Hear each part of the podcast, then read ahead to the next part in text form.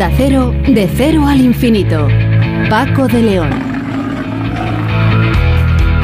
Señoras y señores, muy buenas madrugadas y bienvenidos a esta cita semanal que mantenemos aquí en Onda Cero para hablar de los temas que más nos interesan y desde luego en un programa diferente para gente curiosa. Hoy vamos a hablar, vamos a tener ocasión de hablar con el doctor Jesús Barea, que es médico intensivista del Hospital Universitario 12 de octubre de Madrid. Con él vamos a saber cómo funcionan las unidades eh, aerotransportadas, los helicópteros que se utilizan en casos de, accidentes em, o traumatismos, traumatismos graves que necesitan de una rápida eh, evacuación de los eh, pacientes. Bueno, conocemos em, quiénes forman parte de estas unidades, qué preparación tienen y cómo funcionan en definitiva. También vamos a tener ocasión de hablar de la Agenda 2030. Bueno, más que hablar de conocer qué es la famosa Agenda 2030, de la que, hombre, todo el mundo hemos eh, oído de, su existencia, hemos oído hablar, incluso conocemos ese símbolo, ese pin redondo que llevan muchos políticos eh, con, colorines. Pero, ¿qué es la Agenda 2030? Solo tiene que ver con el cambio climático y la manera de trabajar para evitarlo o abarca muchas más cosas. Nos lo va a explicar Javier San Martín, que es eh, precisamente el director de un trabajo que se ha hecho sobre la Agenda 2030. Él es eh, profesor de Logística Sostenible de OBS Business School. Y como adorno musical tendremos hoy como invitado al gran Duke Ellington.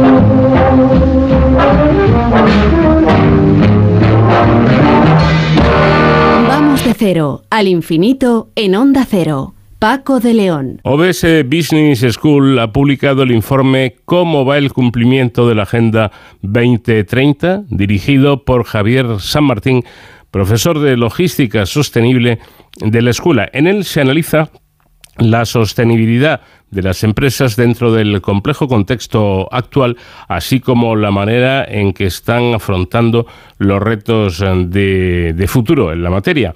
La Agenda 2030 que firmaron 193 países en 2015 fue posiblemente el mayor plan común de la humanidad hasta la fecha y permitió fijar 17 objetivos de desarrollo sostenible y 169 metas. Fue el fruto de mucho trabajo que ha tenido que, que soportar innumerables ataques por diversas razones. No haber tenido en cuenta objetivos tan importantes como los culturales, no haber fijado reglas de financiación y de cumplimiento obligatorio, haber primado los objetivos económicos sobre los medioambientales, no haber dado la suficiente importancia a la igualdad de género, inmiscuirse en la soberanía de los países o no hacerlo, ser poco beligerante con el cambio climático o ser una agenda globalista dispuesta a arruinar a colectivos con el fin de cumplir sus objetivos. Y así, un largo etcétera. Yo creo que hay desde luego motivo más que suficiente para hablar detenidamente de ello. Javier San Martín, ¿qué tal? Buenas noches.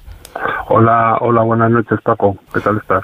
Pues encantado de, de poder charlar contigo y que nos expliques, bueno, esta, esta agenda, ¿a, a quién se le ocurrió? Bueno, pues eh, previamente, previamente existían uno, otra, otro plan similar, más, menos ambicioso, porque solamente eran ocho objetivos que se llamaban los objetivos del milenio, que llegaban a, a su vigencia y entonces, pues, la Agenda 2030 fue el plan previsto para, para digamos, eh, sustituir a los objetivos del milenio.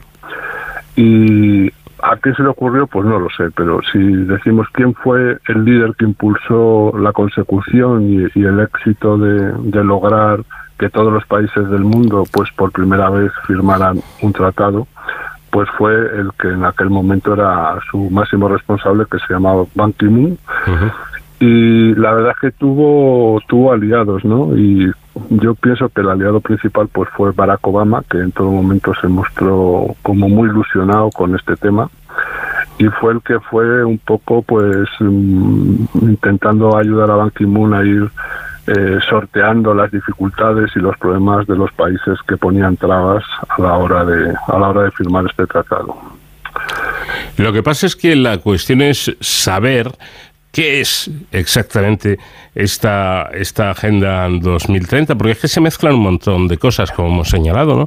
Eh, de, desde medioambientales, eh, de productividad de las empresas, de igualdad de género. Eh, ¿No es un poco un batiburrillo todo esto o están interrelacionadas estas cuestiones?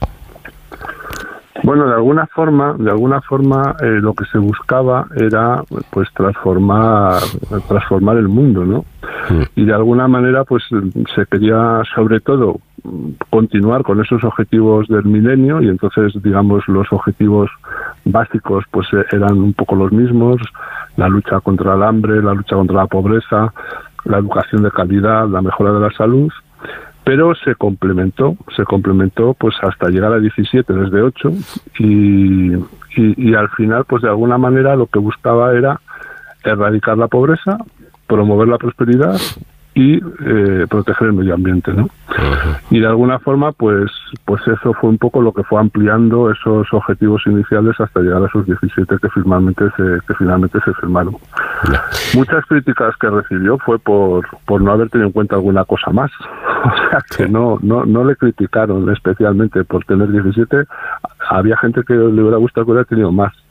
Sobre todo culturales, que no se tuvo en cuenta ni, ni ni objetivos culturales y religiosos, por ejemplo, y eso fue algo que en su momento se criticó mucho. Uh -huh. eh, ¿Es positiva la, la, creación de esta agenda? Bueno, yo creo que lo más positivo es de verdad poner de acuerdo a 193 países que lógicamente pues cada uno tiene sus intereses y su manera de ganarse la vida y su forma de competir eh, para hacer digamos algo beneficioso para toda la humanidad y sobre todo haciendo hincapié por ejemplo en temas como la igualdad no cuando sabemos que hay países que digamos lo de la igualdad les queda como muy lejos no entonces yo creo que este fue el gran mérito, ¿no? A lo mejor se bajaron un poco, se bajó un poco el pistón para conseguir lograr el acuerdo de todos y que todo el mundo firmara, pero realmente que se firmaran estos 17 objetivos por los 193 países del mundo, yo aún me, me sigue pareciendo una cosa increíble, ¿no? Y que desde luego yo creo que hoy no sería posible.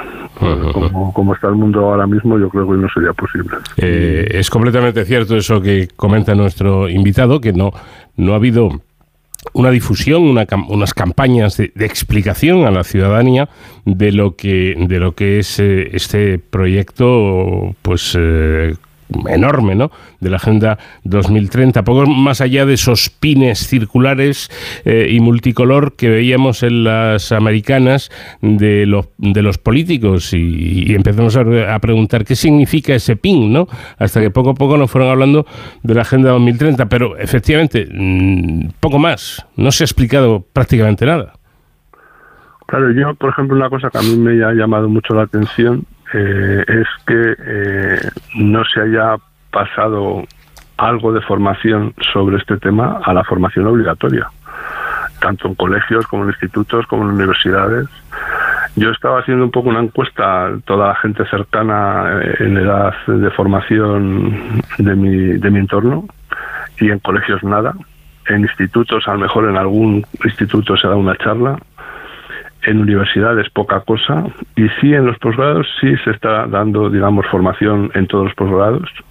¿Y por qué no antes? ¿Qué pasa? Que la gente no, no puede saber este tipo de cosas antes, que se da formación en los colegios cada vez de más cosas, que con muchos padres están en desacuerdo con ello y, por ejemplo, de un tema tan importante como esto no se explica nada, ¿no? Mm. Es, sorprendente. ¿Y hay alguna derivada política en todo esto? Porque eh, parece que hay una especie de corriente un poco en contra de esta agenda, ¿no? Bueno, ya, ya sabemos que determinados políticos buscan enemigos contra, contra los que luchar siempre, ¿no? Entonces parece que sí que en algún caso algún partido pues ha visto que ha visto en este tema el enemigo, ¿no? Cuando yo creo que son objetivos muy honorables y, y que además están acordados por todos los países. Entonces, no sé, la verdad es que yo creo que en todo momento se quiso intentar evitar esto. Eh, que hubiera estos enfrentamientos políticos y quizá por ahí fue un poco la menor ambición y el no obligar a nadie a nada y todo esto. Pero sí, es cierto, es cierto que, que hay determinados partidos que, que llevan mal el tema de la Agenda 2030.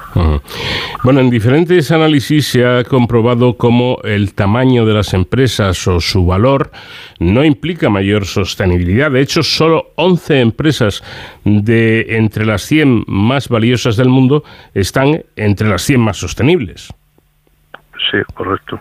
llama, un poco la atención, ¿no? Cuando se supone que una gran empresa debería ser la, eh, pues no sé, la, la, que estuviera más a la última.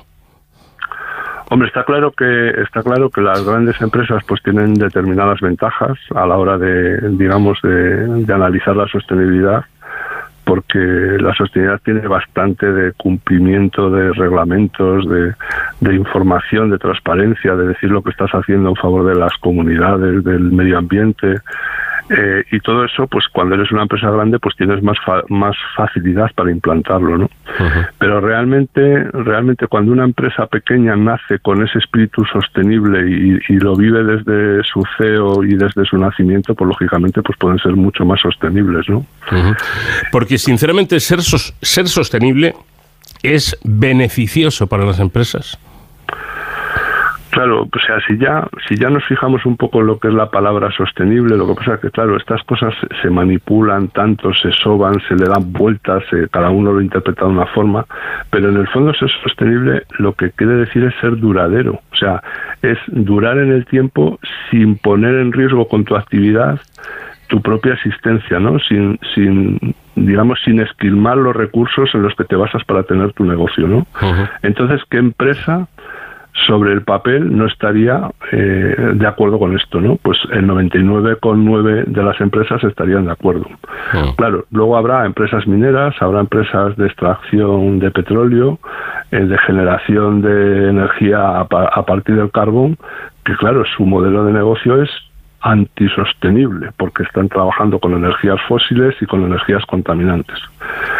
Esas empresas son muy grandes, pero son muy pocas, ¿no? Entonces, pues digamos ahí es donde está realmente un poco el, el kit contra las empresas que habría que digamos regular para, para que cambien su modelo de negocio ¿no? el resto comprenden perfectamente que la sostenibilidad les beneficia eh, hay algo que me parece llamativo, y con esto volvemos a lo que decíamos antes de la falta de, de información, y es que diversas encuestas arrojan resultados sorprendentes.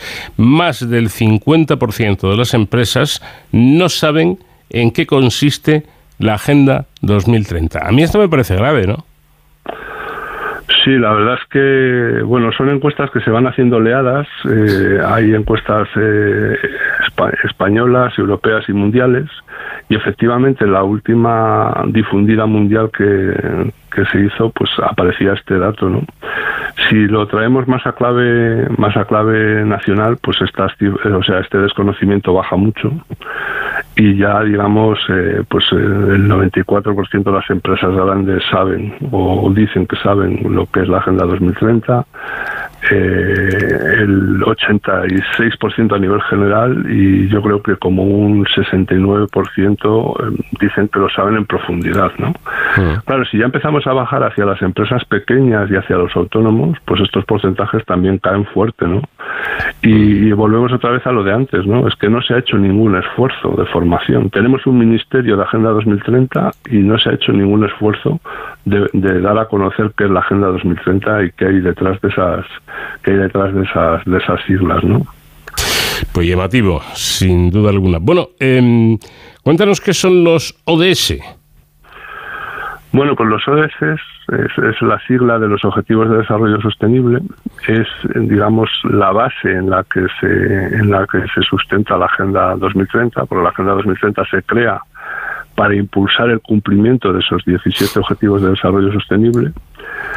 Y, y al final, pues digamos, son, son fines, son fines para los firmantes del plan, que como hemos dicho antes, pues son los 193 países, ¿no? Con lo cual son fines para la humanidad, ¿no? Entonces, pues son fines pues como acabar con la pobreza, acabar con el hambre, que todo el mundo tenga acceso a una, a una salud y a un bienestar adecuado, la educación de calidad, la igualdad de género, agua limpia y saneamiento disponible en todos los hogares de todos, de todos los países del mundo, que la energía sea asequible y renovable, que eh, digamos la gente tenga acceso a trabajo decente. Por ejemplo, hay un dato que sale en el informe que realmente a mí particularmente me parece casi el dato más más destacado por lo negativo, que hay un 7,2% de las personas del mundo que, digamos, están por debajo del umbral de la pobreza de sus respectivos países siendo trabajadores en activo. O sea que, que teniendo un trabajo eh, estés por debajo del umbral de la pobreza. O sea, esto es esto es bastante triste, ¿no? Y bueno, y así podríamos seguir pues hasta hasta los 17, ¿no? Eh, que me, por lo que veo leyendo el, el, estudio, resulta que esos ODS pueden variar dependiendo de a qué países nos refiramos. Nos refiramos, por ejemplo, dice el estudio que las compañías a nivel mundial que sí están mentalizadas prestan atención especial a los ODS 8, 9 y 13 y las empresas españolas son el 5, el 8 y el 12, o sea que hay, hay, hay mm, diferencias, ¿no? Bueno, los, los ODS son los mismos para todos. Eh, lo que sí que existen diferencias es entre qué tipos de empresas y qué, en qué países se trabajan más en, en, unos ODS o en otros. Efectivamente, en España las empresas a nivel general, el ODS sobre lo que más están trabajando es sobre el de, el de igualdad de género. Eh, y, en cambio las grandes empresas, las grandes empresas sí que en el que están trabajando más es en el 13, como ocurre un poco en el resto del mundo. ¿no? Esto también tiene un poco una explicación que es que, digamos, los países sí que han empezado a poner eh, obligaciones a las grandes empresas en relación al cumplimiento del ODS 13 que las empresas pequeñas pues o, no tan grandes no tienen ¿no? entonces eso hace que las empresas grandes en general en todos los países del mundo tengan mucho foco puesto en el, en el ODS 2013 o sea en el ODS 13 que por, por su razón de ser que es la descarbonización es uno de ese que está claro que va a ir mucho más allá de lo que es la Agenda 2030 porque las empresas ya tienen ya tienen objetivos puestos hasta 2050, ¿no? Entonces, por eso, digamos, las grandes empresas le están dando más importancia a este ODS. ¿Y qué papel juega en todo esto la transformación digital eh, en las empresas? Bueno, la transformación digital ayuda, ayuda a ser sostenible porque de alguna forma permite que las empresas eh, puedan trabajar sin, sin papel, ¿no? Y con toda su información recogida, digamos, de una manera digital, lo que hace que necesiten menos recursos, que tengan que consumir menos energía, que puedan utilizar sus datos para, para poder desarrollar y poder optimizar sus procesos y, por tanto juega a favor, ¿no? Lo que pasa es que, digamos, estamos acostumbrados a que la digitalización está llegando de una manera muy desigual. Tenemos también el tema de la brecha digital, que, digamos, no se está teniendo en cuenta que la información digitalizada sea sencilla y, por tanto, digamos, hay determinados colectivos que se sienten muy perjudicados por la digitalización de determinados procesos. Pues, por ejemplo, en España hemos tenido todos los casos de, del maltrato que están dando los bancos a sus clientes con el tema de la digitalización. Y entonces, claro, la digitalización en muchos ámbitos se ve como un enemigo, ¿no? Cuando realmente lo que es un enemigo es la mala digitalización, ¿no? El que, el que digamos, la digitalización siempre viene, pues, un poco para perjudicar al usuario, ¿no? Vamos a decir en este caso al trabajador y por tanto el trabajador pues no está especialmente alineado con que la digitalización vaya vaya funcionando ¿no? cuando, estas cosas se consiguen eliminar con más formación y con digamos una digitalización que piense en el usuario que piense en la productividad pues todo esto desaparece y entonces la digitalización se convierte en un aliado para pues para hacer las cosas mejor utilizando menos recursos pudiendo trabajar igual desde tu casa que desde la oficina eh, y así podríamos seguir con muchas con muchas digamos aplicaciones no pudiendo compartir tu información con cualquier empresa que te pueda ayudar a hacer cualquier cosa de una manera muy sencilla simplemente compartiéndole un fichero compartiéndole acceso a tus datos digamos, es, un, es algo que ayuda mucho. O sea, es, es un habilitador. La digitalización es un habilitador de la sostenibilidad. Bueno, desde luego son muchos los aspectos que componen esta, esta agenda, como estamos viendo, pero la acción climática eh, yo creo que será eh, uno de los puntos de, máxima atención, ¿no? Sí, sí, sí, sin duda, sin duda. Por eso decía antes que lo de ese 13, que es el, el principal de la acción climática, pues va a ser el que más van a tener, al que más se van a tener que dedicar las empresas y además durante mucho tiempo, ¿no? Pues ahora mismo estamos en 2023 y al menos hasta 2050 va a ser algo que van a tener encima permanentemente, ¿no? Bueno, mm, dice el, el informe que acelerar el cumplimiento de la Agenda 2030 y en especial de la transición energética y la descarbonización va a correr a cargo de las empresas. ¿Esto bueno? Bueno, eh, yo creo que sí, ¿no? Porque al final las empresas de algo que se preocupan siempre mucho es de intentar mejorar la productividad, de intentar convertir un recurso en una salida de valor superior y sabemos perfectamente que normalmente los entes públicos no esto no les preocupa tanto, ¿no? Porque como de alguna forma eh, no nunca ha sido su prioridad, pues pues digamos no lo tienen tan en cuenta, ¿no? Entonces el, el hecho de que algo que va a requerir una cantidad de dinero tan grande se habla se habla de, de más de 10 billones de euros para digamos completar esa transición hacia energías renovables pues casi mejor que lo que lo hagan con criterios empresariales, ¿no? Para que esa para que esa inversión gigante pues tenga un retorno y lo que sí que tendrán que estar ocupándose, digamos, las autoridades es que ese retorno pues beneficie a todos, ¿no? No que vaya a beneficiar solamente a unos pocos, ¿no? Pero pero yo sí creo que que las empresas energéticas pues tomarán un poco ese testigo y, serán las que harán que el cambio se acelere. Mm, bueno, ya casi para terminar, em, vamos a adelantar el reloj siete años, nos ponemos en 2030, ¿qué va a ocurrir? Pues esto es, esto es una cosa muy interesante, será una cosa muy interesante de ver, ¿no? Yo creo que, habrá un mis, ¿no? Yo creo que habrá avances en la mayor parte de los ODS.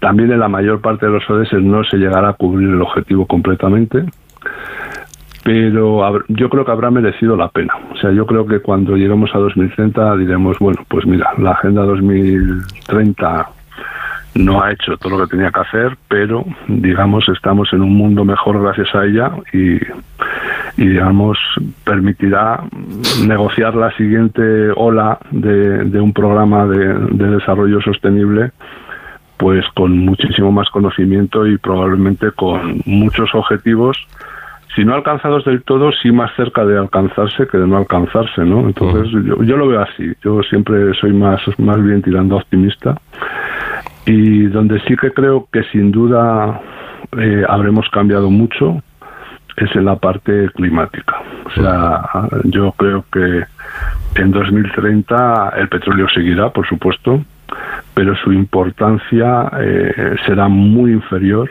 a la que tiene hoy. Y, digamos la energía fundamental en el mundo en 2030 será una energía renovable, ¿no? Y eso ya, solo eso ya será un avance eh, importantísimo, ¿no? Porque eso devolverá mucha soberanía a muchos países. O sea, ahora no nos olvidemos que la mayor parte del carbón, la mayor parte del petróleo, la mayor parte del gas está en muy pocos países que a lo largo de la historia han podido hacer lo que les ha dado la gana con los precios, eh, extorsionando, han causado guerras, han causado problemas de todos los colores y yo creo que eso, ese dominio absoluto que han tenido del mundo desde, pues no sé, desde hace ya más de 100 años, ¿no? ya Rockefeller en los años 20 ya era el tío más poderoso del mundo, ¿no? Pues yo creo que esto le va quedando poco ya. Pues esperaremos ese tiempo hasta situarnos en ese año 2030 a ver cómo va todo esto de, de, la agenda, que hombre, es un asunto que tiene bastante, bastante importancia. Javier San Martín, profesor de Lógica Sostenible de OBS Business School y director de este informe. Gracias por habernos atendido. Muy buenas noches. Muchísimas gracias, Paco. Un saludo. ¿Sabías que en los años 90 ya existía la radio a la carta? Onda Cero fue precursora del podcast. Ofrecía a los oyentes la posibilidad de poder volver a escuchar cualquier hora de la programación. Desde el servicio de atención al oyente se enviaban grabaciones en cinta cassette previa petición con un coste de mil pesetas por cinta. Esta y otras anécdotas se pueden escuchar en la sección de más de uno Historias de la radio. Si no escuchaste el programa o quieres volver a escuchar cualquier sección a la carta, entra en la web y en la app de Onda Cero. No te pierdas nada. Onda Cero tu radio.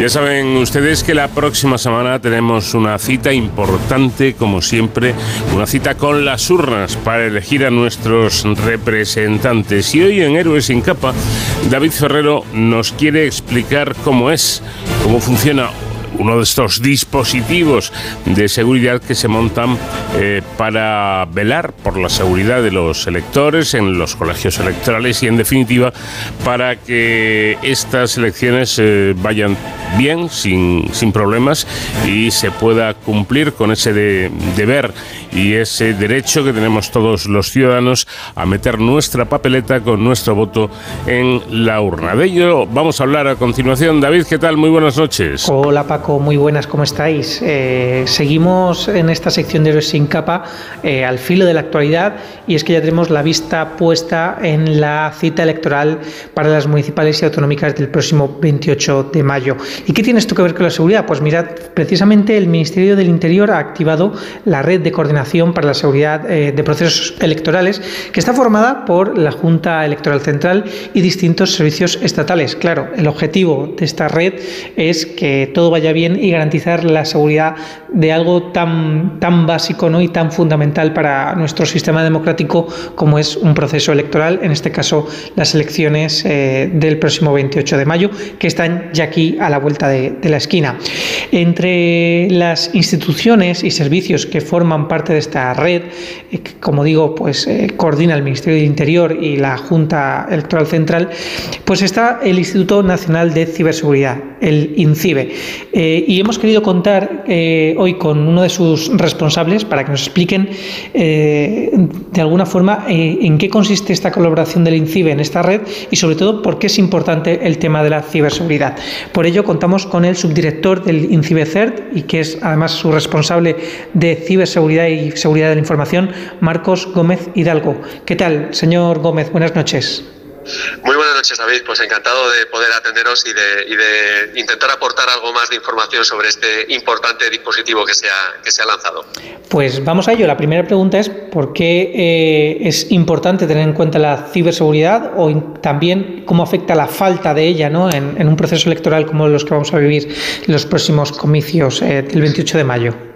Bien, David, pues eh, la justificación es la misma que tenemos para cualquier momento incluso de la vida que tenemos cotidiana, ¿no? Eh, la cual es una componente muy importante de la vida digital. Evidentemente, desarrollamos esta vida y ahora mismo eh, esta componente de proceso electoral la vamos a vivir mucho pues en los medios de comunicación, ya os estáis haciendo eco, y por supuesto en ese mismo día de las elecciones, pero antes de las mismas elecciones y después ocurren muchas cosas y ocurren muchas cosas en el ámbito digital, en las redes sociales, en los blogs, en los foros, en la web en general, pero incluso también en otros eh, sitios un poquito más eh, oscuros, un poquito más, eh, digamos, inaccesibles, que son la dark web o la deep web, por poner algunas, algunos ejemplos. Y es que hoy la seguridad también tiene componente de ciberseguridad. ¿Y por qué? Pues básicamente pues porque también, y lo hemos vivido en otros momentos, las últimas elecciones, por ejemplo, generales que hubo en, en, noviembre del año 2019 y anteriores, y es que eh, en esos momentos sociales, económicos, políticos en este caso, pues eh, también se producen eh, ataques pero cibernéticos, ¿no? En el ámbito ciber, o se produce mucha desinformación y fake news,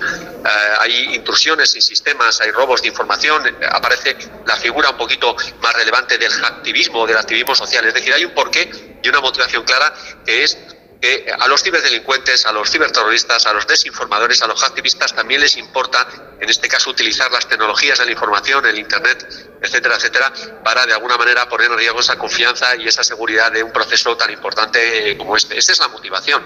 Y para eso estamos nosotros, INCIBE, pues coordinándonos evidentemente con Ministerio Interior, Junta Electoral, etcétera, etcétera, en este dispositivo que ya hemos hecho en otras ocasiones y para intentar elevar esa, ese nivel de confianza y de seguridad y de garantía en un proceso como este tan importante. Eh, nos hablaba de esos posibles ciberataques cibernéticos que pueden ocurrirse. ¿A dónde se dirigen esos, esos ataques ¿no? Eh, en este tipo de situaciones? Pues principalmente por la experiencia que atesoramos, tanto en Ministerio Interior con los que colaboramos, como la que tiene propiamente INCIBE dentro del Ministerio que trabaja, estamos en el Ministerio de Asuntos Económicos eh, encardinados, pues básicamente se dirigen eh, pues a, eh, por ejemplo, partidos políticos, personalidades o políticos dentro de estos partidos que son entidades de derecho privado, se pueden dirigir también, sobre todo al ámbito de la administración pública, evidentemente, pues digamos que entidades que están muy relacionadas durante un proceso electoral, no solo la Junta Electoral, no solo mi Ministerio de Interior y Fuerza de de Estado, sino, sino también, por ejemplo, eh, Tribunal Supremo, eh, Senado, Congreso de los Diputados, son, eh, digamos, entidades públicas en los cuales estos activistas o ciberdelincuentes pues se fijan un poquito más. pero aparte de esos partidos políticos que he mencionado y, y sus propios políticos o candidatos, pues tenemos también, por supuesto, los operadores de servicios esenciales que, de alguna manera siguen actuando y que además específicamente durante el proceso o comicio electoral eh, prestan algún tipo de servicio, tanto de energía como de telecomunicaciones. Pues, por ejemplo, hay empresas que se encargan del recuento de votos,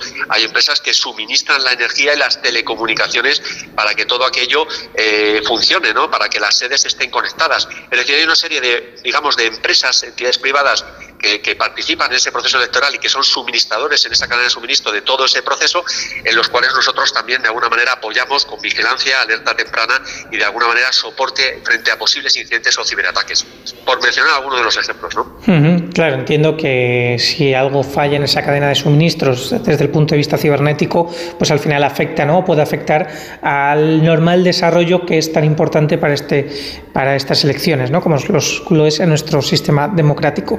¿Qué capacidades aporta el INCIBE a estos riesgos que nos comentaba, desde eh, los ciberataques, pero también a la desinformación, por ejemplo? Pues vamos a hablar de tres principalmente. El primero de ellos tiene que ver sobre todo con eh, la vigilancia, ¿no? la detección de este tipo de eventos, de posibles ciberataques, de desinformación, de activismo en todas estas eh, medios que he comentado, ¿no? principalmente web redes sociales, mensajería instantánea, ¿no? Eh, como eh, WhatsApp, Telegram, etcétera, etcétera, foros, blogs, esos son fuentes abiertas donde nosotros miramos e intentamos detectar o vigilar. También tenemos fuentes no abiertas como la Dark Web o la Deep Web, donde también miramos.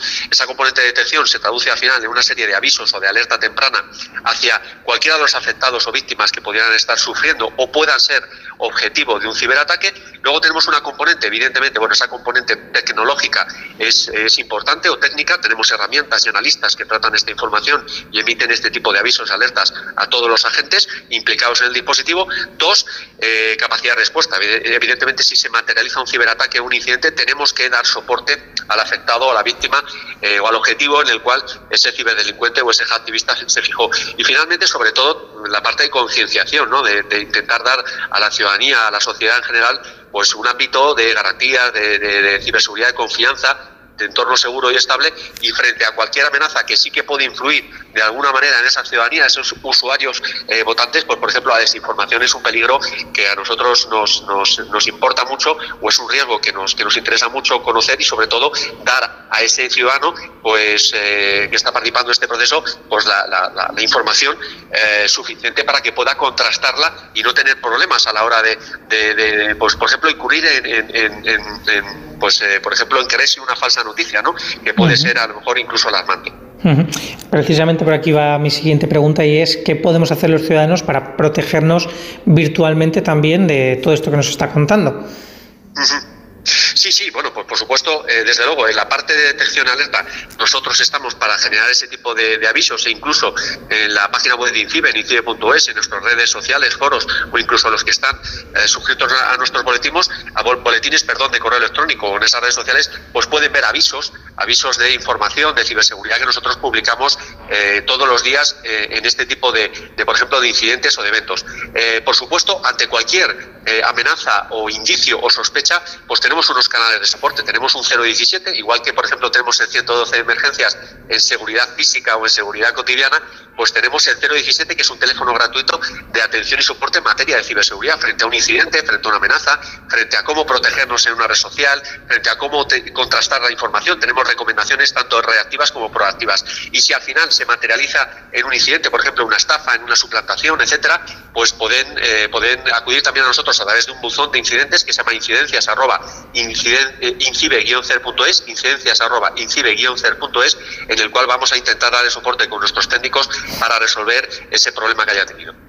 Bueno, pues yo creo que tenemos aquí unos recursos de sobra para poder dirigirnos a una entidad solvente eh, que, en caso de tener cualquier problema de este tipo, pues nos pueden ayudar y asesorar los mejores expertos, como lo es eh, el señor Marcos Gómez Hidalgo, subdirector de este Instituto Nacional de Ciberseguridad, INCIBECERT, y responsable de ciberseguridad y de seguridad de la información.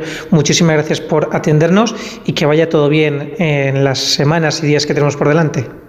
Muchísimas gracias a vosotros, David, y encantado de poder atenderos y aportar nuestro granito de arena, nuestro cibergranito de arena. Gracias. Muchas gracias, un abrazo y hasta aquí, Paco, pues esta aproximación a esta red de coordinación para la seguridad de procesos electorales, una red que es desconocida, que se activa cuando están cercanos eh, estas fechas de comicios, pero que es fundamental para garantizar que todo fluya y que todo eh, funcione correctamente. Hasta la semana que viene y hasta entonces, ya saben, protéjanse.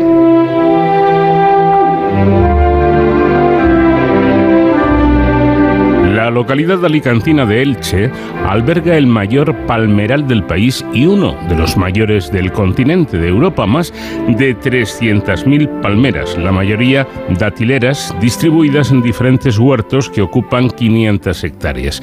El más importante, el huerto del cura, alberga una palmera que se relaciona directamente con la emperatriz Sisi Sonsoles Sánchez Reyes, ¿qué tal? Buenas noches. Muy buenas noches, Paco. Bueno, un palmeral y la glamurosa emperatriz. No, no es mala combinación. Pues vamos ya con los detalles. Esta es la historia. A finales del otoño de 1894, Isabel de Baviera, la emperatriz Sisi de Austria-Hungría, volvía por el Mediterráneo en su yate Grace después de hacer una visita en Mallorca a su primo, el archiduque Luis Salvador rumbo a Marsella, cuando se desató un temporal y el barco se vio obligado a hacer una improvisada escala en el puerto de Alicante. Por aquel entonces la emperatriz, ya de por sí viajera, se movía por el mundo frenéticamente. Quizá buscaba aturdirse, entretenerse o simplemente encontrarse a sí misma. Aquella fiebre nómada la había espoleado en enero de 1889, un hecho luctuoso la prematura muerte de su queridísimo hijo Rodolfo, heredero del imperio, en circunstancias jamás aclaradas. Un suceso que desgarró el corazón de Sisi, incapaz ya de recuperarse nunca. De incógnito, Isabel de Baviera, acompañada de un reducido séquito, desembarcó aquel día en Alicante y protagonizó un episodio llamado a recordarse para siempre. Tenía 57 años y le quedaban algo menos de cuatro de vida. Fue a comer en la fonda de Bosio, en la Rambla, y el postre la dejó fascinada. Unas granadas que le parecieron tan exquisitas que compró unas cajas para llevarse a casa, y al regresar a Viena hasta enviaría una condecoración a Bosio. Al preguntar dónde se cultivaban granadas tan deliciosas, el posadero le indicó que venían de Elche, lugar en el que además existía un palmeral único en el mundo. La emperatriz, ferviente amante de la naturaleza, quiso verlo con sus propios ojos y en ese mismo momento organizó su propio desplazamiento a Elche en ferrocarril. Una vez en tierras ilicitanas, la llevaron al conocido hoy como Huerto del Cura, en ese momento también llamado Huerto del Capellán Castaño. Pertenecía entonces al sacerdote José Castaño Sánchez, del que el singular huerto ha tomado su denominación. Había nacido en Elche en 1843, el tercer hijo varón de Andrés Castaño Peral, una familia numerosa arrendataria en un huerto.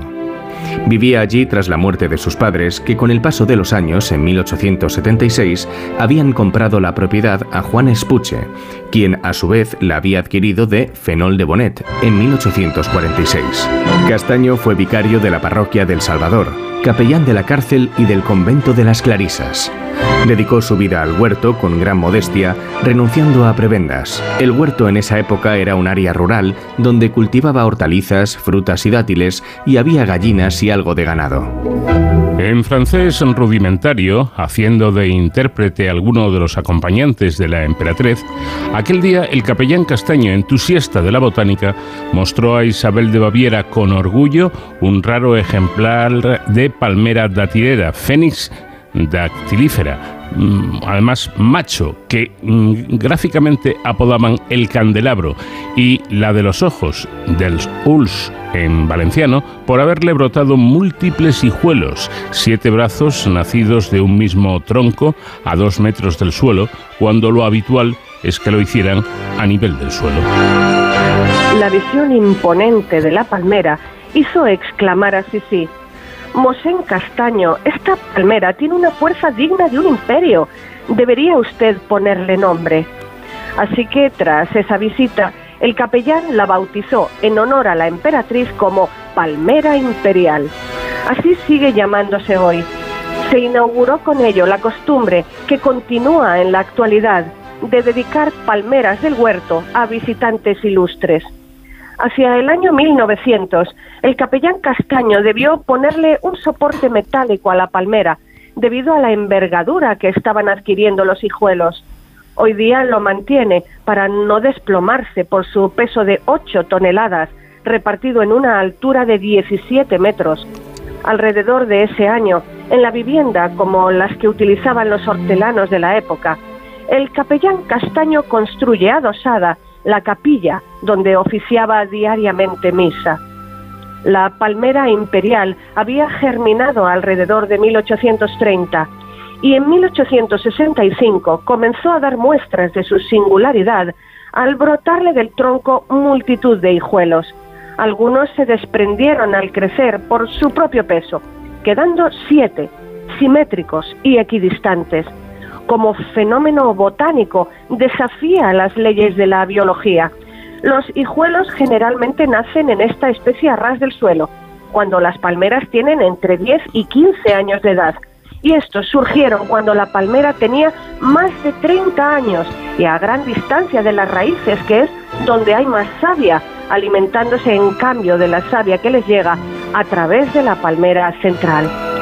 Existe un libro de firmas del huerto del cura que data de 1900, una tradición impulsada por el entonces archivero municipal Pedro Ibarra, por la que el capellán Castaño invitaba a firmar a los invitados ilustres que pasaban por el jardín, tradición que se ha mantenido hasta hoy. A partir de 1902 comenzaron a llegar los primeros turistas extranjeros y se editaron las primeras postales. José Castaño falleció a los 75 años en 1918. Su entierro multitudinario fue el homenaje que le rindió el Che. Al año siguiente, el huerto se subastó siendo adquirido por Juan Orts Miralles, cuya familia sigue siendo la propietaria a día de hoy cuando la célebre palmera tiene ya cerca de 200 años de vida. La compra se materializó en los meses de agosto y septiembre de 1919. Orts era el sexto y último hijo de una familia modesta. Propietario de una fábrica de alpargatas, obtuvo premios en las exposiciones de París y Milán con sus modelos de calzado de lona un hombre inteligente y adelantado para su época, amigo del capellán Castaño, que conocía bien su huerto y comenzó mejoras convirtiéndolo en residencia de verano. En 1919 amplía la vivienda, añade una planta más, se suprime el porche y se transforma el corral en cochera. Mérito de Orts fue no ceder a presiones especulativas para convertir el terreno en suelo urbano y abrirlo a las visitas del público en general. La mayor parte de la Guerra Civil Española, el huerto fue incautado por brigadas anarquistas, rebautizado como Huerto Internacional y usado como escuela. En 1940 vuelve a la familia Orts con Juan Orts Román, hijo del anterior propietario. Primogénito de seis hermanos y licenciado en Derecho, ocupó cargos en su ciudad natal y colaboró en la prensa provincial y nacional. Fue cronista oficial de la ciudad y patrono del misterio de Elche. Realizó la reforma más importante hasta entonces, convirtiendo el huerto en jardín de recreo y dándole proyección turística, ya con el nombre definitivo y único de Huerto del Cura. En 1942 construyó la casa actual como su residencia permanente, con tres partes diferenciadas, la vivienda, la capilla y la casa de estudio, con una biblioteca dotada de más de 5.000 ejemplares y la colección de autógrafos, manuscritos y cerámica valenciana de los siglos XVIII y XIX. Si en los tiempos de su padre el huerto fue lugar de encuentro de grandes políticos, con él fue el centro de la sociedad ilustrada de la época. Fallecido en 1958, sus restos descansan, según su voluntad, en la capilla del huerto junto a su esposa, María Serrano Barceló. Sus seis hijos heredan el huerto y de la mano de José Orts Serrano, con el apoyo del resto de hermanos, se crean nuevos espacios ornamentales en torno a la palmera imperial. Gracias a sus conocimientos paisajísticos y botánicos, se distribuyen paisajes en distintas parcelas del huerto, con cactus, palmeras exóticas de diferentes latitudes, cítricos y plantas como las de la familia de las Samiaceae, samias, o del género de las cicas, así como estanques con peces, patos, tortugas y nenúfares. Cuenta con una veintena de ejemplares sueltos de pavos reales, algunos de ellos albinos, que se pasean por los alrededores de la palmera imperial. La transformación se mantiene fiel a la estructura del huerto tradicional de Elche, con sus parcelas y sus caminales, y conserva su sabor de jardín árabe mediterráneo. El huerto del cura, con una superficie de más de 13.000 metros cuadrados y alrededor de mil palmeras, en su mayoría datileras, obtuvo en 1943 la categoría de Jardín Artístico Nacional. En el año 2000, como parte del Palmeral Histórico de Elche, fue declarado por la UNESCO Patrimonio de la Humanidad. Desde 1953, la emperatriz Sisi está presente en el huerto del cura, a la cara este de la palmera a la que dio nombre, con un busto cuyo autor es el escultor José Sánchez Lozano. El huerto del cura cuenta además con esculturas de la Dama de Elche, de Juan Orts Román, de Jaume I el Conquistador y un busto, obra de Miguel Ruiz Guerrero del Capellán Castaño, ubicado en 2018 con motivo del centenario de su fallecimiento y que da la bienvenida a los visitantes en la entrada. En el huerto se ha habilitado una sala para exhibir el reportaje fotográfico Las Edades de la Palmera Imperial. Un recorrido en 16 imágenes desde mediados del siglo XIX hasta la actualidad, en el que aparecen figuras históricas como el presidente del Gobierno de España, Eduardo Dato. El recinto para la exposición es una antigua cabaña de labores de jardinería de 50 metros cuadrados. El huerto del cura evoluciona en menos de 100 años, desde un área rural tradicional a un jardín con proyección turística y cultural internacional donde conviven plantas tradicionales de la zona con otras de procedencia tropical. Se convierte en el lugar más visitado de Elche. El 2 de marzo de 1972, la familia propietaria del huerto inauguraba en sus inmediaciones el Hotel Huerto del Cura, de cuatro estrellas, que en 2019 fue adquirido por la cadena hotelera Port Hotels. El 6 de septiembre de 2019, la familia Orts celebró el centenario de la compra del Jardín Huerto del Cura con un acto en el que reunió a cerca de 90 familiares de varias regiones de España e incluso Reino Unido. Los nietos de Juan Orts Miralles y todos los nietos y bisnietos de Juan Orts Román, su hijo, se congregaron en Elche con presencia de autoridades. En 2019 también se conmemoraron 125 años de la visita de Sisi, que inspiró el nombre de la icónica palmera del palmeral más grande de Europa, a la que el poeta Miguel Hernández dedicó unas estrofas de uno de sus poemas, apareciendo mencionada en varias canciones populares y en la famosa habanera Aromas Ilicitanos. Con la distancia que dan los años, esa tarde de Isabel de Baviera bajo la palmera del huerto del cura demostraría haber sido un descanso a modo de oasis en un trayecto personal interior por tierras yermas, enmarcado entre un origen y un destino igualmente trágicos y cronológicamente equidistantes. La muerte de su hijo en 1889 estaba abocada a verse sucedida por la de la propia Sisi en 1898 en un atentado anarquista en la localidad suiza de Ginebra. En la mitad de la línea temporal entre ambos puntos, en 1894, el solaz del palmeral de Elche, con el regusto aún de las granadas en el paladar, sería para la emperatriz un inusitado momento de calidez y dulzura entre tragos vitales muy amargos. La preciosa historia de la emperatriz Sisi y su palmera de Elche que hoy nos ha traído Sonsoles Sánchez Reyes. Sonsoles, muchas gracias, un fuerte abrazo. Muchas gracias a ti, Paco, un fuerte abrazo. De cero al infinito. Hey, Mr. Tambourine Man, play a song for me.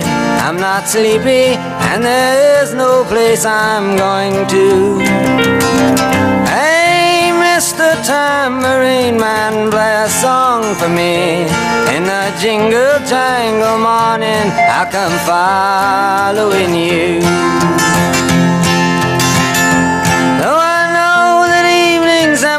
Empire has returned into sand, vanished from my hand, left me blindly here to stand, but still not sleeping.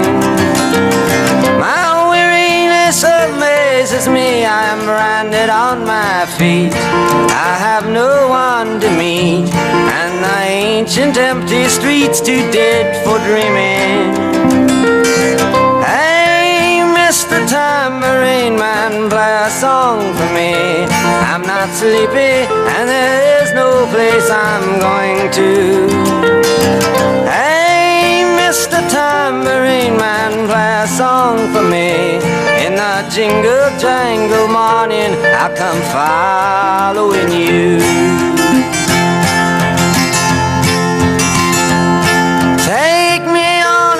A trip upon your magic swirling ship. My senses have been stripped, my hands can't feel to grip, my toes too numb to step. Wait only for my boot heels to be wandering. I fade into my own parade. Cast your dance and spill my way. I promise to go under it. Hey, Mr. Tambourine Man, play a song for me. I'm not sleepy, and there's no place I'm going to. Tambourine Man, play a song for me. In a jingle jangle morning, I come following you.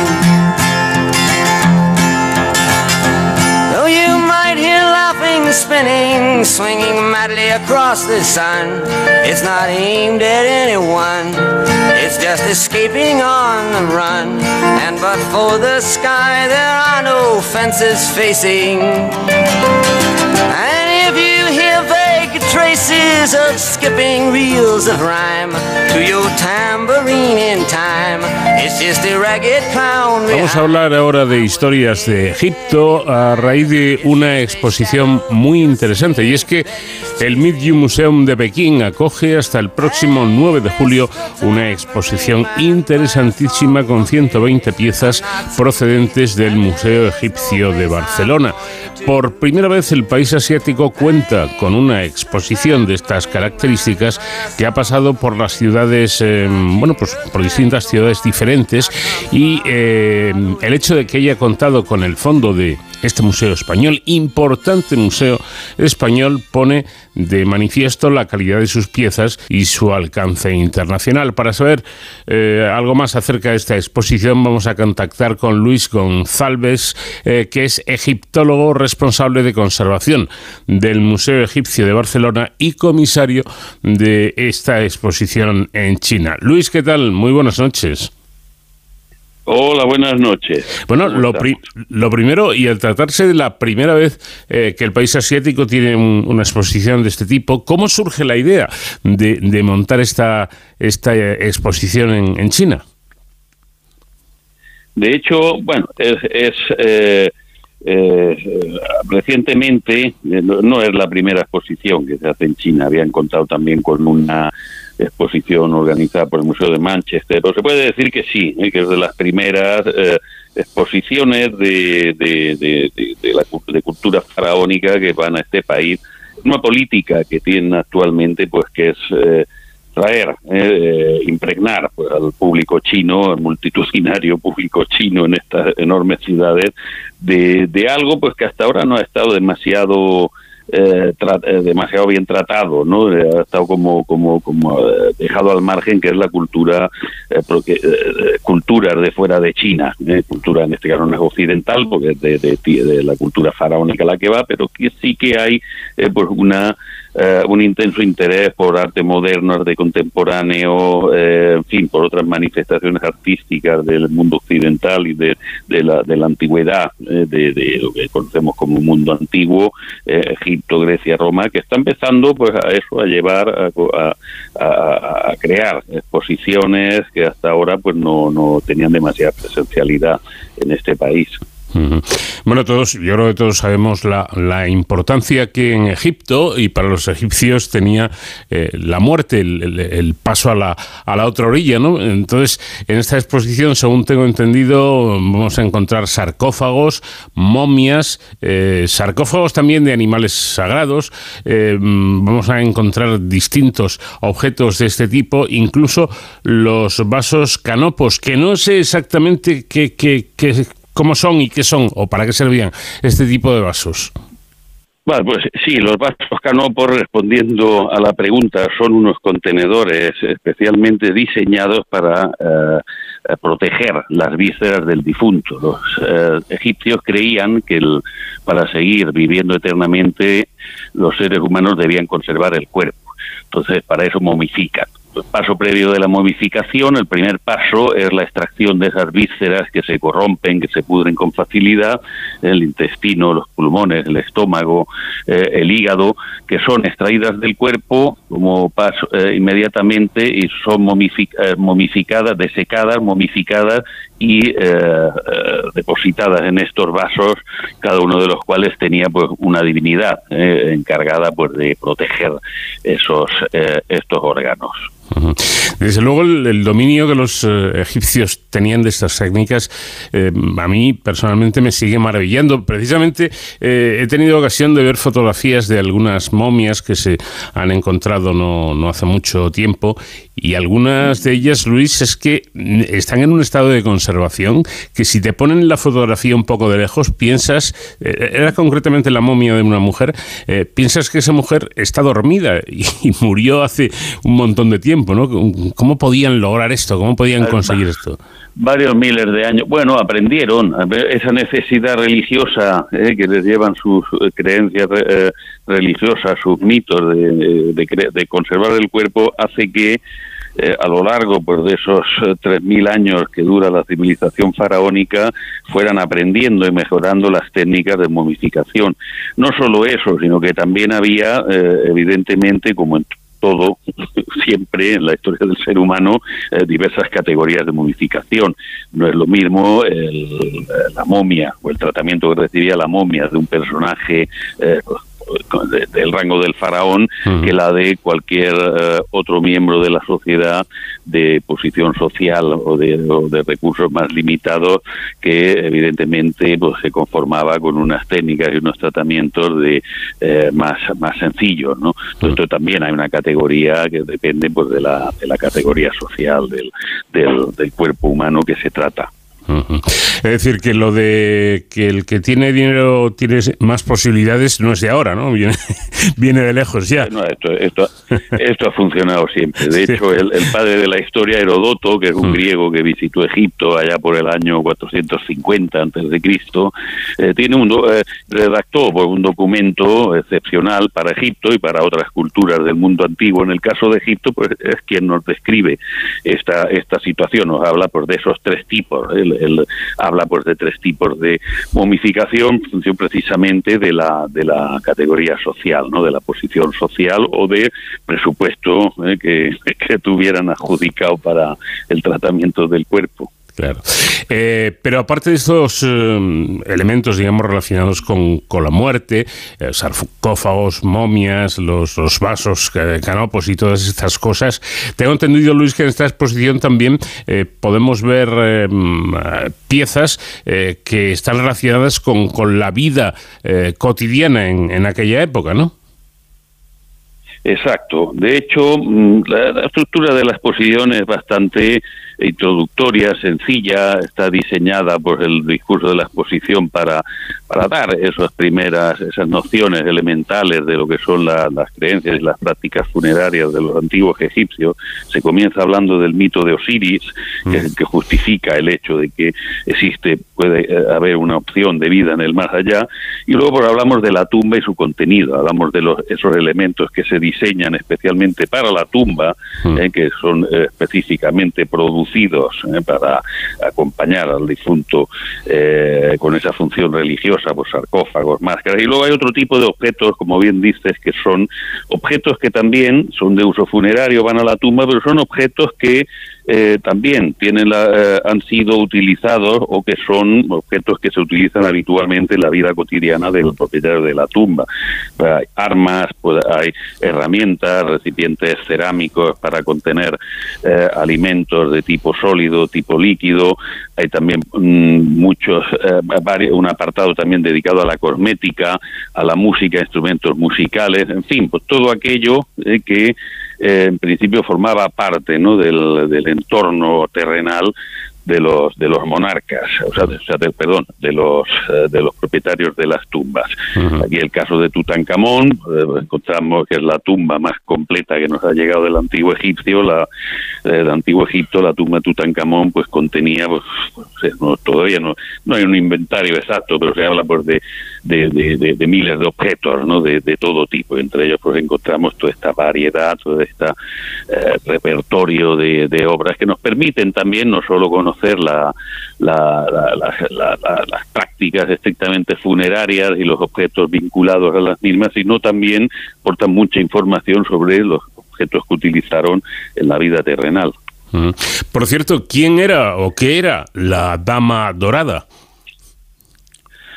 Pues la Dama Dorada te recibe este nombre porque es un personaje anónimo. Es un personaje anónimo. Se trata de eh, una, una obra del museo, un objeto del museo que bautizamos con este nombre. La obra es en realidad pues, lo que se conoce técnicamente con el nombre de cartonaje. Hmm. Cartonaje es una pieza, eh, que un tipo de pieza que se diseña para la, como equipamiento funerario que tiene la función de proteger directamente, es como un caparazón realizado con tela de estuco de, de, tela de lino, perdón, consolidada con estuco y alguna alguna aglutinante eh, que se adapta perfectamente al cuerpo del difunto. En este caso difunta, porque es una mujer.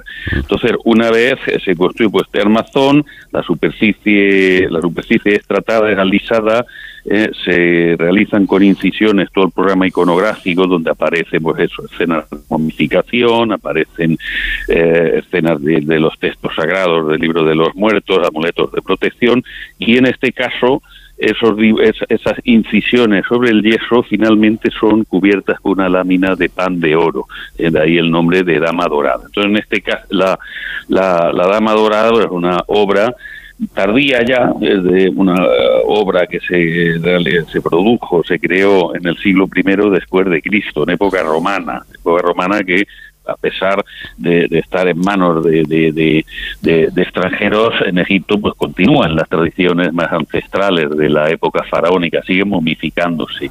¿eh? y esta es una obra resultado pues de esa, eh, de, esa de, esas prácticas.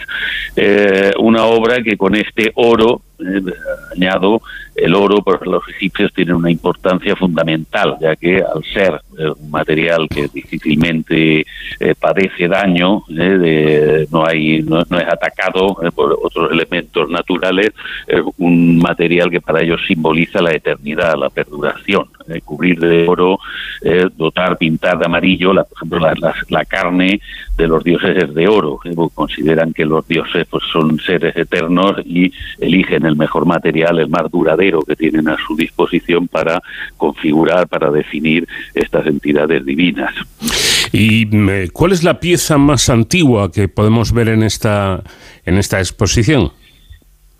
Pues la más antigua, déjame que recuerde, bueno, es un vaso, un vaso, un recipiente cerámico de, de la época de época predinástica, época predinástica anterior a la dinastía, anterior a la aparición del primer faraón, eh, un periodo que se conoce también con el nombre de Nagada, y una obra que en, términos absolutos se puede fechar en el alrededor del 3500 antes de Cristo, es decir, una obra que tiene más de 5 milenios y medio, ¿eh? ahí es nada. Bueno, como comentamos al principio, eh, este, esta exposición se podrá ver hasta el mes de julio, primeros de julio, en, China, pero luego vuelve a Barcelona, ¿no? Es decir, eh, como China nos pilla un poco lejos, eh, Barcelona nos pilla mucho más cerca y aquel que esté o aquellos que estén interesados se puedan acercar a la ciudad condal para ver este museo y ver esta exposición, claro. Sí, más que la, exposición de hecho es un extracto, una exposición itinerante del Museo Egipcio de Barcelona. El Museo Egipcio pues tiene también dentro de sus actividades por la difusión del antiguo Egipto, ello lo y esto lo hacemos pues eso, eh, pues eh, dando respuesta a solicitudes de otras entidades, pues de, de tanto a nivel nacional de, aquí de, en España como como fuera del país, en este caso China, que eh, quieren eso, pues tener una exposición sobre el antiguo Egipto. Aquí se prepara, se hace un diseño se selecciona una serie de obras de nuestra colección y se deja, se ceden pues durante un tiempo a estas entidades que lo que lo solicitan. Entonces, cuando regrese esta exposición de, de, China, de hecho ha, estado ya en dos ciudades, en, en Chengdu, en Hangzhou, ahora está en Pekín, y la última itinerancia la realizará en Nanjing, acabaremos pues, ya por, eh, por el mes de noviembre, regresará a Barcelona, y en Barcelona, pues la mayor parte de estas obras se reincorporarán a la, a la exposición permanente, a la exposición que tenemos en, la, en nuestra sede, donde fueron previamente, pues, eso, purgadas, digo yo, seleccionadas de vitrinas y de espacios para poder llevarlas. Sin perder, esto es complejo porque la colección, cuando hacemos este tipo de acciones, el museo debe seguir funcionando, de seguir la colección permanente, aquí recibimos miles y miles de visitas de, de, de todo tipo, de muchos grupos escolares, visitantes individuales, familias, y el museo debe seguir funcionando. Es una de las responsabilidades que más eh, que asumo y que más cuesta mantener, ¿eh? porque no no eh, tenemos pues, un flujo importante de sesiones de, de, obras para con esta finalidad, ¿no? Con nuestro objetivo que es la difusión del conocimiento del antiguo Egipto. Bueno, pues desde luego es una misión importante la de este Museo de, de, Barcelona, Museo Egipcio de Barcelona, y de momento esta interesante exposición que está recorriendo distintos lugares de China. Luis eh, González, egiptólogo, responsable de conservación del Museo Egipcio de Barcelona y comisario de esta exposición. Muchísimas gracias por habernos atendido y un fuerte abrazo. Gracias a vosotros por vuestro interés y aquí estamos eh, esperando pues que cualquier consulta, pregunta o cualquier eh, aclaración sobre lo que más nos interesa hablar, que es el Antiguo Egipto.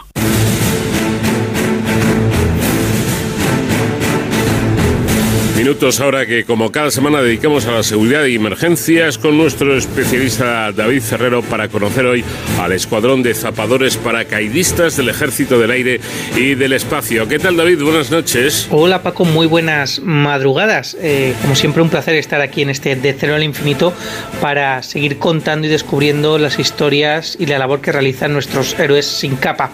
En esta ocasión vamos a fijarnos en una unidad muy especial del Ejército del Aire eh, que hemos querido traer hoy aquí al, al, programa.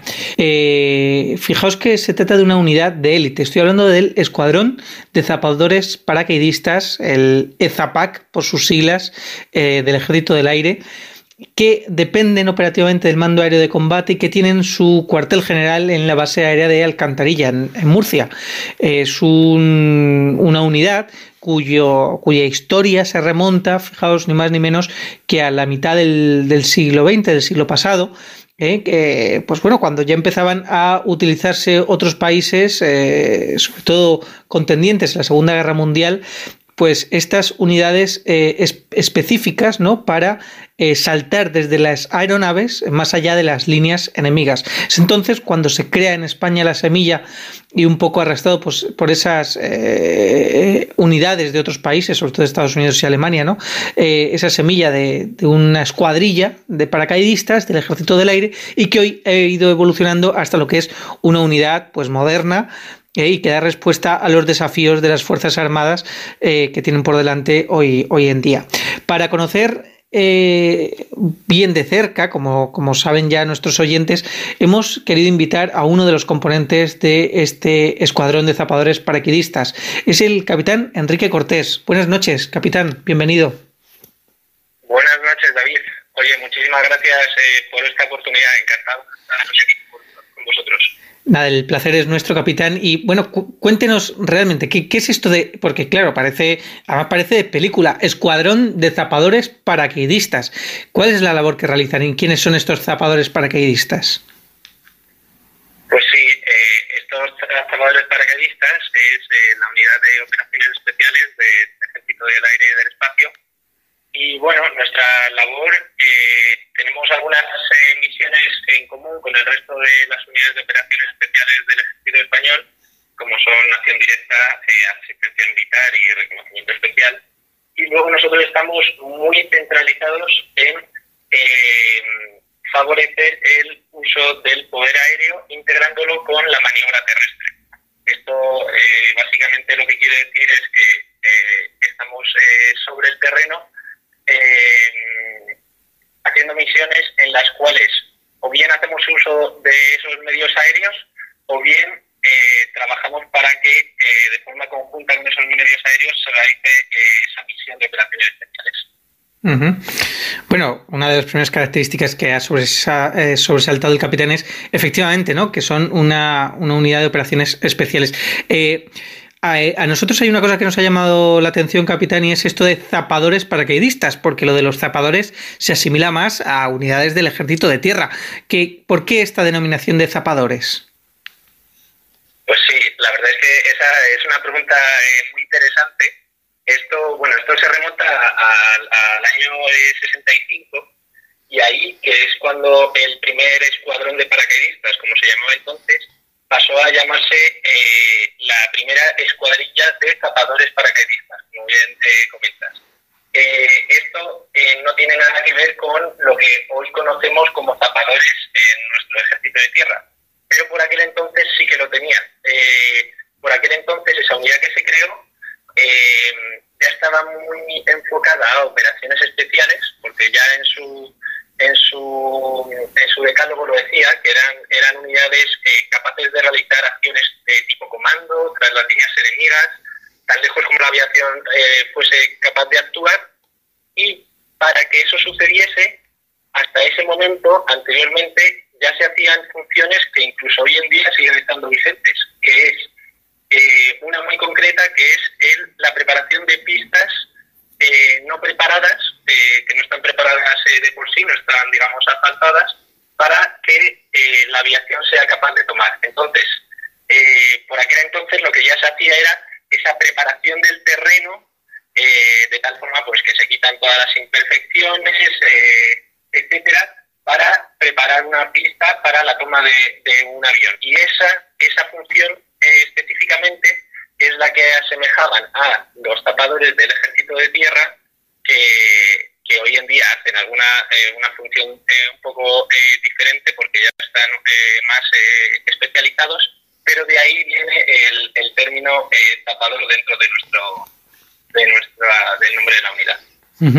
Bueno, muy, muy interesante. ¿Con qué medios cuentan para llevar a cabo su labor como esa unidad de operaciones especiales? Medios son, muchísimos. tenemos pues diferentes diferentes métodos de, inserción, pues diferentes eh, tipos eh, de, vehículos ligeros y vehículos tácticos, tenemos eh, parte de, medio acuático, tenemos para movimiento en todo tipo de condiciones, movimiento en montaña, movimiento estival. pues de combate, pues tenemos básicamente pues muchas capacidades, pues tiro de precisión, diferente tipo de armamento, de explosivos, y luego eh, pues tenemos, estamos, eh, como le digo, muy especializados, entonces, pues para esa especialización, pues tenemos eh, una, un poco muy importante en el tema de las comunicaciones para, para enlazarnos sobre todo con esos medios aéreos, pero no únicamente. Luego también tenemos pues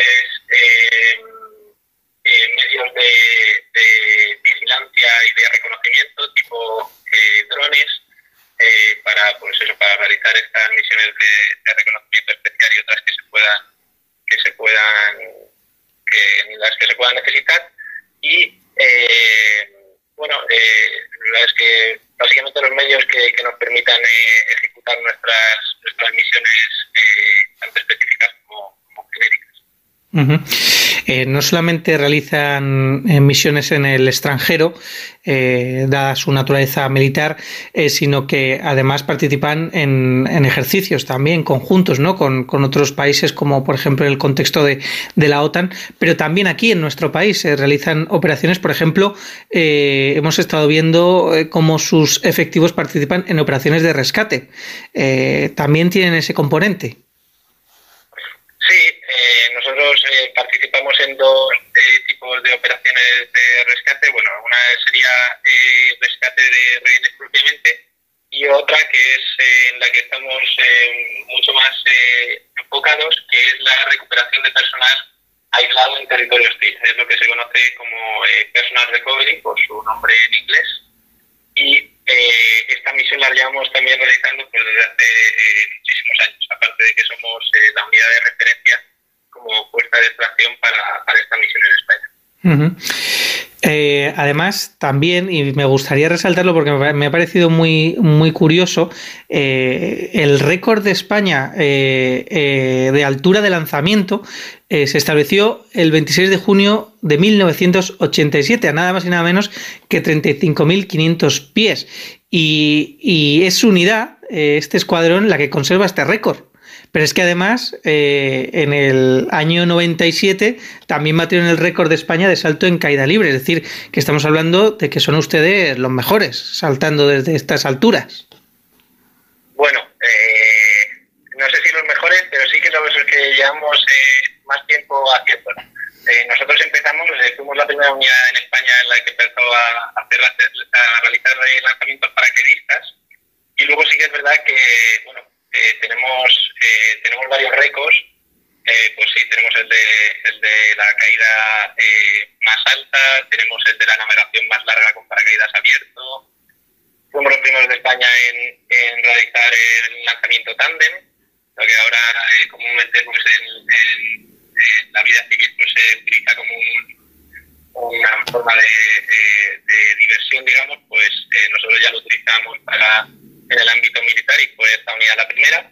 Eh, y bueno, luego pues lanzamiento con perros en tándem también fuimos la primera unidad. Eh, esto, o sea, esto se debe a que la unidad eh, tiene un, un componente muy especializado en el paracaidismo. Estamos, es un método de inserción que es, es un método de inserción muy complicado en el cual se hace falta una alta preparación, hace falta mucha continuidad, eh, mucha práctica, eh, mucho conocimiento y bueno, tenemos la suerte de que tenemos a ese personal eh, muy experto y pues gracias a eso pues se han conseguido esos récords que no es otra cosa que, que una forma de externalizar el trabajo continuo del día a día que, que realizan nuestros operadores cuando se entrenan todos los días. Y para acabar ya, capitán, eh, ¿cómo se preparan ustedes y qué se siente cuando uno realiza un salto a eso, a 30.000 pies de altura? Sí, pues como le digo, eh, la preparación en particular del paracaidismo eh, pues necesita, pues como le digo, mucha mucha continuidad,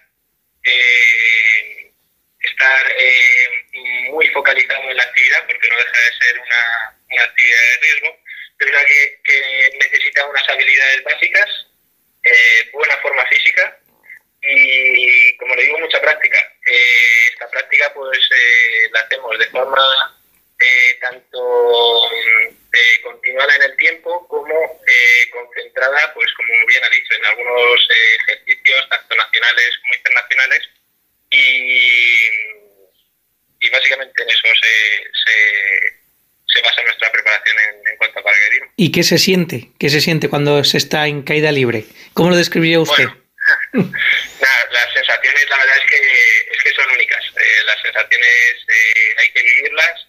Eh, es una experiencia impresionante como no, como no podía ser de otra manera. pero lo que no tenemos que olvidar es que el paracaidismo es, es, es un medio. Entonces, lo utilizamos como tal y nuestra misión eh, es otra, con lo cual eh, el paracaidismo eh, es nuestro método de llegar a una misión mucho más importante que, es, la que la que nos atañe en cada momento. Pero claro, no deja de ser una actividad fundamental y que requiere, requiere muchísima preparación, con lo cual pues hay que hay que hay que hay que darle tiempo hay que hay que prepararse bien no deja de ser una, una actividad de riesgo pues muchísimas gracias, capitán Enrique Cortés, de este escuadrón de zapadores paracaidistas, por contarnos cuál es su día a día y sobre todo acercarnos a esta unidad de élite, esta unidad de operaciones especiales del Ejército del Aire y del Espacio, una unidad que ha realizado ya más de 150.000 saltos paracaidistas gracias a los hombres y mujeres que forman parte de este EZAPAC. Capitán, muchísimas gracias, un placer. Oye David, pues muchísimas gracias, eh, un placer estar eh, hoy con vosotros, eh, enhorabuena por el trabajo que, realizáis allí, es estupendo y, y os deseo lo mejor. Igualmente para todos los hombres y mujeres de nuestras Fuerzas Armadas que trabajan para protegernos aquí y fuera de nuestras fronteras. Y con este testimonio del capitán Cortés, Paco, me despido hasta la semana que viene. Hasta entonces, ya saben, protéjanse.